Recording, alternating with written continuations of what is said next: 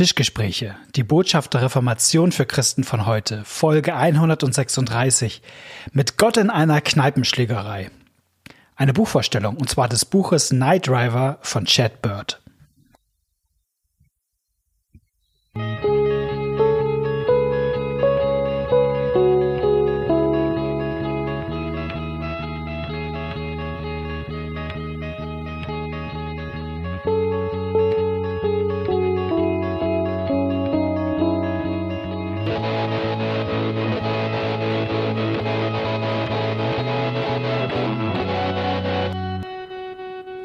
Herzlich willkommen bei den Tischgesprächen. Dein Name ist Knut Nippe, mein Name ist Malte Detje. Und wir das, haben was. Das ist richtig. Genau, das ist korrekt. Ähm, wir haben heute wieder was Schönes vor mit euch. Wir machen quasi ein bisschen Werbung, für die wir nicht bezahlt werden. Ist das, das korrekt, oder? Das Oder wirst nicht, du bezahlt? Nein das, nein, das ist nicht ganz korrekt, weil ich habe dieses Buch vom Verlag zugeschickt bekommen. Ja. Also das, äh, das ist Okay. der Disclaimer jetzt. Ich habe für dieses Buch nichts bezahlt. Ja. Sondern ich habe dieses Buch zugeschickt bekommen, damit ich Werbung mache. Und Ja. ich freue mich immer über Bücher, die mir zugeschickt werden. Ein Hörer hat mir was zugeschickt. Aber dieses Buch hat mir jetzt ein Verlag zugeschickt. Ähm, die, das Buch selber ist die Bezahlung, aber das ist wirklich vom Inhalt auch super. Wobei ich dir nachher auch, also ich habe ich hab auch Probleme mit dem Buch, aber das Buch erstmal super, ja. Genau. Und äh, warum machen wir es trotzdem, wenn wir jetzt eigentlich sozusagen nichts davon haben? Ich, äh, als Überzeugungstäter, weil, sagen wir mal so, der christliche Buchmarkt, da gibt es viel. Ja, also, der, also es gab auch schon mal mehr. Es gab auch schon mal mehr. Ja, genau. Äh, ja, klar, die Auflagen gehen zurück und ich, und ich freue mich echt über Bücher, die so ein bisschen so in der Stoßrichtung Tischgespräche sind. Und ich glaube, das ist, das kann man schon so sagen. Das gibt, also wenn man sagt, also wenn man fragt, ey, wo gibt's das, was, was ihr euch so treibt bei den Tischgesprächen? Ja. Wo kann ich ein Buch lesen, das so ähnlich ist? Da gibt's nicht so viel. So, gerade im deutschsprachigen Bereich ist das rar. So. Ja, du hast ja auch, also Malte ist mit dafür verantwortlich, dass dieses Buch auf Deutsch ist. weil nee, nee, da- nee, nee, Nee, achso, nein, dachte nein, ich. nein, nein, nein, nee, das, Also man muss dazu sagen, dass der Autor, Chad Bird, dass das jemand ist, den wir auch ähm, als Podcast zum Teil hören, wenn wir Zeit haben, Genau. nur noch viel mehr als ich, ähm, von dem wir auch schon Bücher auf Englisch gelesen haben. Also das ist in, in gewisser Weise ein alter Bekannter. Ja, Ähm, mit dem wir auch schon mal was zusammen machen wollten und so. Also diese Konferenz, die das mal. in Hamburg, die uns Corona zerschossen Ja. hat. Also das, das spielt auch nochmal eine Rolle, dass das sozusagen für uns kein Unbekannter Mhm. ist, ähm, sondern jemand, äh, dem wir auch was verdanken. Und jetzt gibt es eben sein erstes Buch auf Deutsch, wobei es ein besonderes Buch ist. Also das schlicht Genau. ähm, schon, also unterscheidet sich von den anderen Büchern, die er so geschrieben Sag mal hat. kurz, wie es heißt. Es, ja, es hat einen englischen Titel, Night Driver, also Nachtfahrer. Night Driving heißt es eigentlich im Englischen. Also Ja, und, und der deutsche, der englische Untertitel ist ähm, Anmerkung eines verlorenen Sohns, glaube ich, ne? einer verlorenen Seele, ich glaube, Notes of a Prodigal Soul, glaube ich eigentlich. Das kann auch sein, Ja, ja. ja, aber, mm. es ist eben die Anspielung an den verlorenen Sohn. Ja. Während der deutsche Verlag, ähm, um Verkaufszahlen zu generieren, den Untertitel Prediger, Ehebrecher, Begnadigter hat. Und da wird natürlich gleich unser voyeuristisches, äh, unsere voyeuristische Ader geweckt, äh, wie Prediger, Ehebrecher und dann begnadigt. Meine Geschichte. Genau, also es ist ein Buch, was man schnell lesen kann. Es ist gar nicht so lang. ähm, Ich sag mal 140 Seiten um und bei. Also Und es lohnt sich. Und es lohnt sich. Ne? Also es ist so ein bisschen das, was wir sagen, nur mit anderen Worten, anderer Perspektive natürlich. Ähm, und es, ich muss sagen, ich finde, ich habe hier ein paar von ihm gelesen. Ich finde es gar nicht mal sein Bestes, ehrlich Ja. gesagt. Ich habe mal mit dem Verlag gesprochen, warum sie das gewählt haben. Und es ist äh, liegt an dem Format, weil das sich besser verkauft. So dünne. Autobiografien. Ja, Autobiografien. Biografien. genau. Und das ist nämlich ja. sozusagen eine Autobiografie, also in Teilen zumindestens. Also ist zumindest so das rote, rote Fädlein, das sich durch dieses ähm, Buch zieht. Ähm, Blut kann gleich nochmal was zum roten Faden sagen. Ähm, ist sozusagen die, die Geschichte, die geistliche Reise, die ähm, Chad Bird hat. Und nicht nur geistlich, sondern auch seine äh, seine Abwege so und ähm, ich kann es ihm vielleicht ganz kurz zusammenfassen. Äh, Das spoilert, glaube ich, nicht viel. So, ähm, er war eigentlich als junger Mann ziemlich erfolgreich so auf seiner äh, Sehr begabt. ist, ist immer noch, also in sprachbegabt hoch 10. Also, das ist gleich auch nochmal so eine. Also, Chad Bird ist deshalb so cool, ich mag es an ihm, weil der kann schreiben. Das kommt im Englischen immer, finde ich, noch mehr besser raus als in deutscher Übersetzung so. Aber der hat einfach Spaß an Formulierungen und Worten und das macht eigentlich immer mir beim Lesen auch Spaß, weil ich denke, ey, das ist ein cooles Bild, das will ich mal bei der Predigt klauen oder so. Sprachlich ist der super, ja. Genau. Und, äh, und war dann halt sozusagen erfolgreich, also war auf dem Weg zum, zum Professor und ähm, Theologieprofessor, Theologieprofessor. Und, und eben auch hat, war auch Pastor, hat gepredigt. Genau, und hat dann sein Leben an die Wand gefahren, hat ähm, Ehebruch äh, begangen sozusagen und ähm, mit all den Abgründen, die dann noch kamen und so, das muss man vielleicht jetzt nicht alles.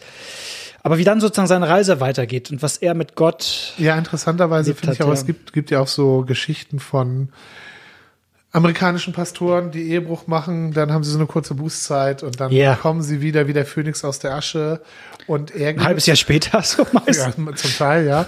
Und er gehört zu denen, die das äh, ganz ernst genommen haben, ähm, dass er, er kommt aus einer Tradition, wo du dann als Pastor, das war's dann. Mhm. Ja. Du kannst dann nicht mehr Pastor werden. Ja. Ähm, und das hat er so durchgezogen, obwohl er von seiner Begabung, äh, wenn ich andere vor Augen Mhm. habe, äh, die es wieder, die dann äh, zur Not ihre eigene Kirche gründen und so Ja. weiter. Darauf hat er verzichtet. Ähm, inzwischen ähm, ist er, ähm, also er ist, glaube ich, Direktor von so einer Webseite. Er ist, ne? ist, ist, ist im Grunde sozusagen Theologe bei, bei 1517. Genau, er arbeitet als ja. Theologe bei einer Webseite und hält auch Vorträge, aber ganz bewusst ist er nicht mehr Pastor. Ja. Ja, genau. das fand er ich cool. Ich, also er hat im Grunde hauptsächlich Last LKW gefahren und so habe ich ihn auch äh, kennengelernt. Und ich fand das immer irgendwie, äh, ich es, wahrscheinlich, weiß nicht, ob ihm das immer Spaß gemacht hat, aber ich fand das irgendwie ein cooles Statement, also wo Gott unterwegs ist mit Leuten und so. Genau, nachdem, Ja. nachdem er da alles verloren hat, seine Reputation, seine Ehe, sein Job, ist er Lkw-Fahrer geworden und hat dann aber eben zwischendurch noch, also hat weiter auch gelesen und so Mhm. und hat irgendwann dann auch wieder angefangen, was zu schreiben und war dann so gut, dass Leute gesagt haben, na. Ja. Und, und, und äh, zu dem autobiografischen, also das stimmt. Es startet damit, dass er einmal erzählt, wie er so auf der Höhe Mhm. seiner Karriere war und ein bisschen auch, wie er dahin gekommen ist wie er, und wie er das an die Wand gefahren hat und wie er dann sozusagen im Folgenden, was ihn, also dieses, diese Lastwagenfahrer-Sache ist, äh, nimmt viel Raum ein. Ich glaube, diese, diese, das endet auch damit, ne? also dass er dann irgendwann wieder doch wieder The als Theologe irgendwo arbeitet, kommt im Buch, glaube ich, gar nicht vor. Also es ist ein Ausschnitt aus seiner Biografie, es geht eigentlich um diesen Tiefpunkt und ehrlich gesagt, wenn man jetzt aber hofft, da irgendwelche pikanten Details zu erfahren, das ist kaum.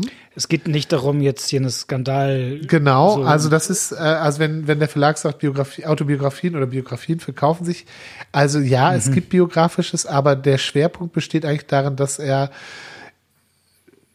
darüber schreibt, wie er in dieser Zeit anhand seiner Biografie auch Bibeltexte neu entdeckt, geistliche Wahrheiten bei sich wiederfindet.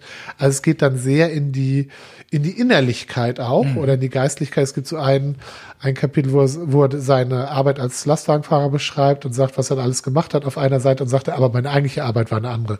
In der ganzen, man hat dann nämlich viel Zeit als Lastwagenfahrer, kann viel nachdenken und die andere Arbeit, die keiner sehen konnte, ist, wie ich in meinem Innern wieder ein neues Bild von mir aufbaute. Bum, bum, bum, bum, bum.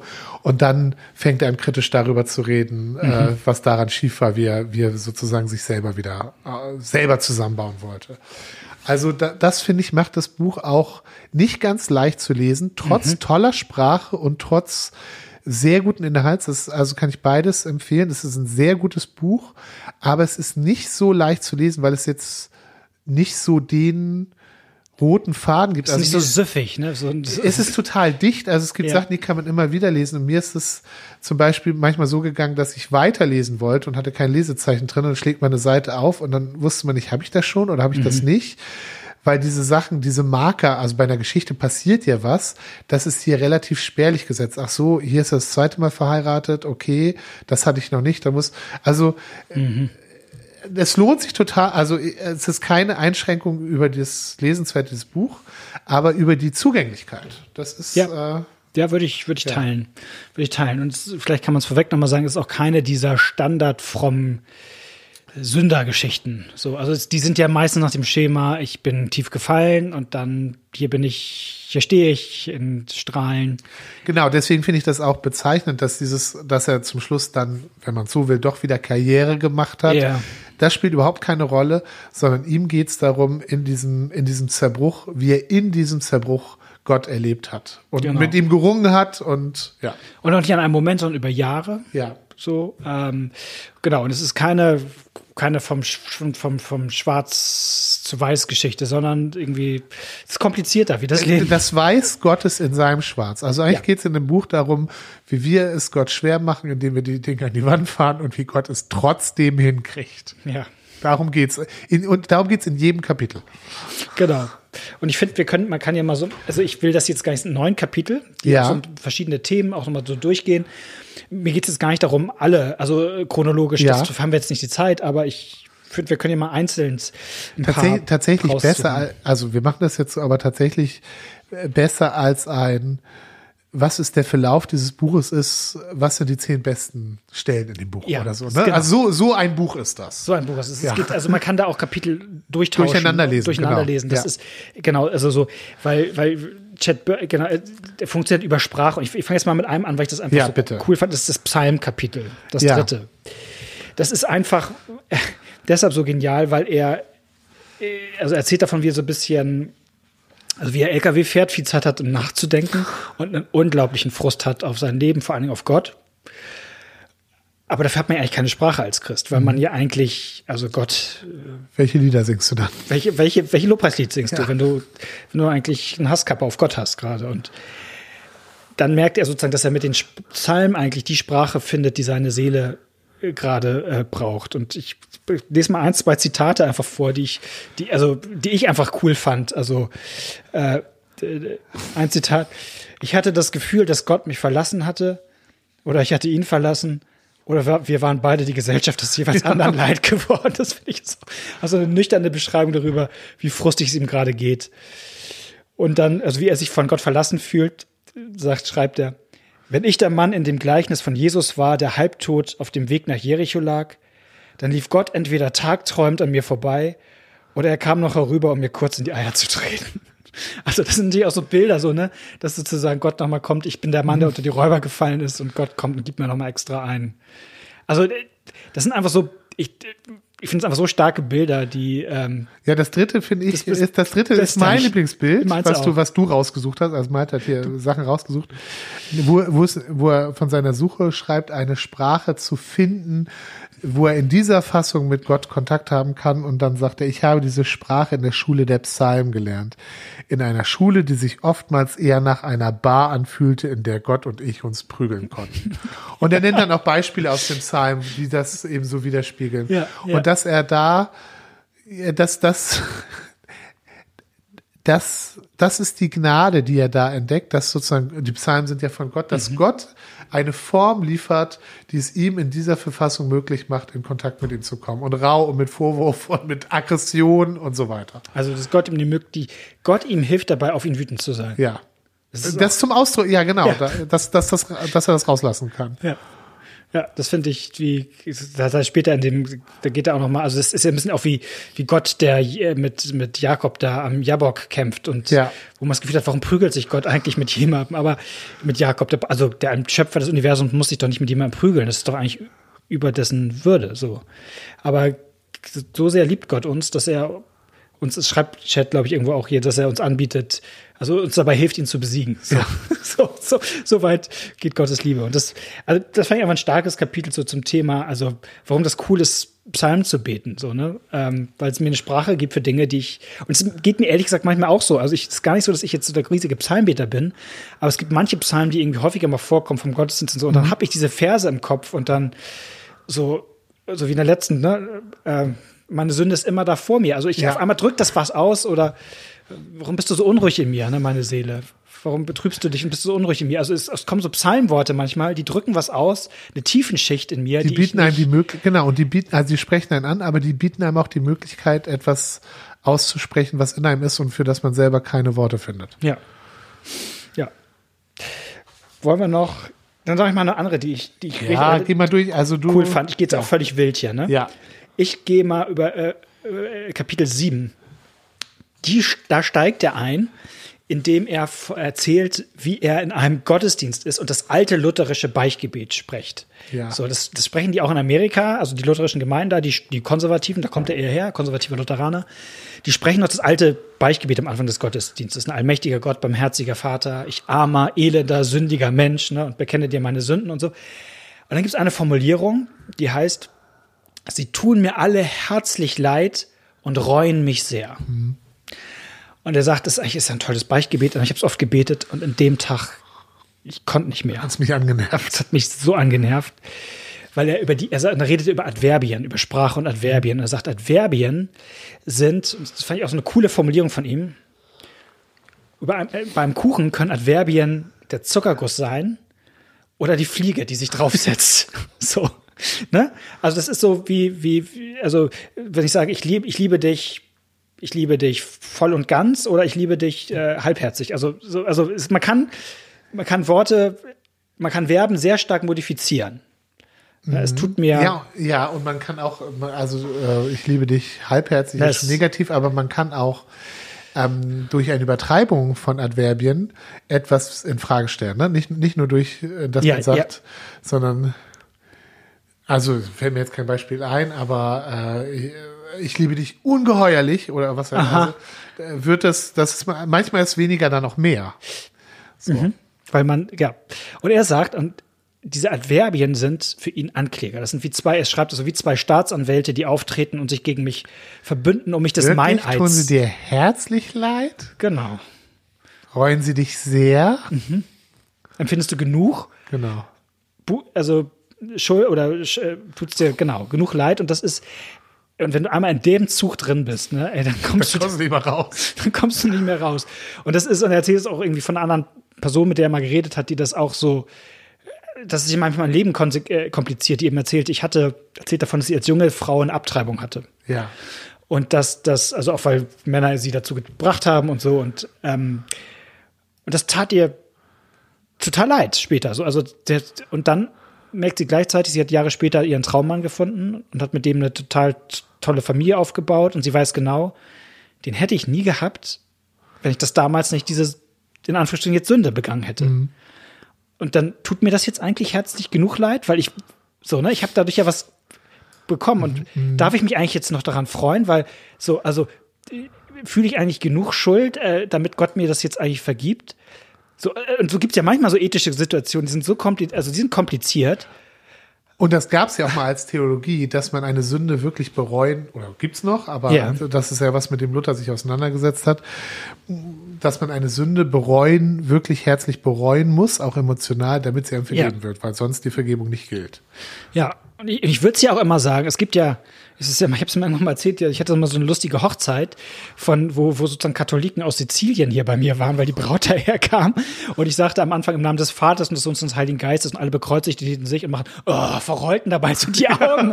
Ich dachte, ja, also nur ganz sozusagen ist nachvollziehen ohne, Ja. ist, das ist, also ich verstehe auch, warum diese Adverbien drinne sind, also herzlich leid, also ich meine, also es ist wirklich Ja. eine Herzenssache. Ich sag's jetzt nicht Es geht nur. nicht nur um Äußerlichkeiten, ja. So, also ich verstehe auch, warum dieses alte Bußgebet so verfasst ist, wie es verfasst ist. Und auch in unseren Bekenntnissen gibt es Adverbien. Also man muss sie nicht ganz verbannen, aber sie sind halt immer das Einfallstor manchmal halt dafür, mich zu fragen, wirklich? So, ne? Also auch beim Glauben, glaube ich eigentlich starker Glaube, ne? Also da kann ich ja auch, also immer wenn ich's so, und das fand ich einfach eine, eine spannende Sprachbeobachtung, die er da macht. Und die, glaube ich, ähm, ne, also Vorsicht mit Adverbien. So. Er sagt das sozusagen, ne? Also Buße ist am Ende kein Werk, das wir schaffen müssen, dadurch, dass wir etwas intensiv fühlen, fühlen, Ja. sondern ein Geschenk, das Christus uns gibt, auch dass wir umkehren. Ähnliches gilt für den Glauben, sagt er, er empfängt Vergebung, er schafft sie nicht.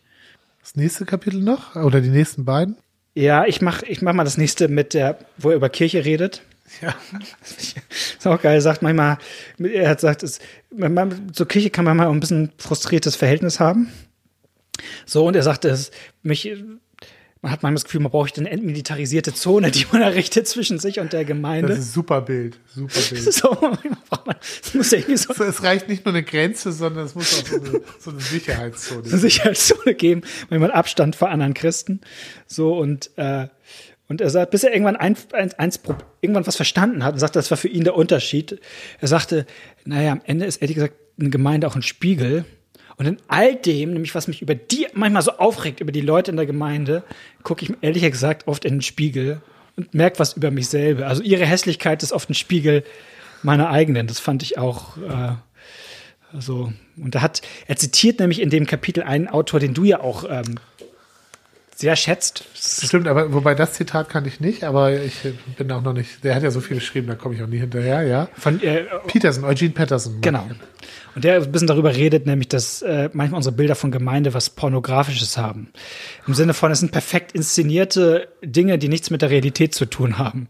So, ne? Ja. Unsere Bilder von Gemeinde und von Gemeinschaft ist oft Und die einen eher erdrücken auch, ne? Also da denke ich auch an dieses äh, Bonhoeffer, also äh, haben wir bestimmt auch schon mal gemacht, Mhm. Ja. Bonhoeffer ein gemeinsames Leben, dass das Traumbild der Gemeinde ihr größter Feind ist, Ja. weil es der Gemeinschaft im Weg steht, mit äh, die, die nämlich aus Sündern besteht. Und ähm, genau, dass das einem sozusagen auch nicht nur den Blick für die Wirklichkeit verdecken kann, sondern auch den Zugang einfach dazu. Und dass für ihn der Zugang war, sich der Hässlichkeit, die, die Hässlichkeit einzugestehen und also die Gemeinde findet mich genauso unattraktiv wie ich sie. Das war für ihn eine Befreiung. ja. Das hat die Ansprüche ein bisschen runtergeschraubt. Und am Ende bringt er so ein bisschen so, was ist gemein am Ende? Er sagt, du bist, was du isst. Heißt das. Immer hier im Englisch und Deutsch, also Sprichwort. Und wir essen Leib und Blut Christi. Und das sind wir, ne? Sozusagen sein Leib, seine Braut. Und am Ende schließt das mit dem Zitat, wir alle versammeln uns um ein Bad, ein Wort und eine Mahlzeit mit dem Retter, der in Sünder verliebt ist. Das letzte Kapitel äh, heißt ähm, auf Deutsch Verwalter unserer Namen. Ich weiß ja, ich, das mache ich mal. Ich denke ja die ganze Zeit bei diesen Übersetzungen immer, könnte ich es besser übersetzen. Weil ich immer so überlege, welche, also ich denke schon immer, ich, das ist immer nur Gefühl. Ich würde hier immer Savior mit Heiland übersetzen und nicht mit Retter. Ja, okay. Also vielleicht ja, gerade ja, gerade in ja. manchen Kontexten, die so sprachlich, wenn es schon poetisch ist, dann muss man da eigentlich Heiland schreiben. Ja. Und das englische Steward ist eigentlich das deutsche Wort Haushalter, ne? Ja, okay. Was wir oft, also natürlich kann man auch Verwalter machen, so, aber äh, was ist eigentlich geistliche Haushalterschaft? Das war auch mal so ein, äh, es gibt schon, geht auch als Verwalter durch, aber ich bin da immer so, ah, kann, kann man auch. Und er guckt sich die Geschichte von Jakob an und guckt sich auf ein spannendes kleines Detail, was eigentlich, dass Jakob ja raushinkt Aus der Geschichte. aus diesem Kampf mit Gott. Ja. Der hinkt, Gott haut ihm ja.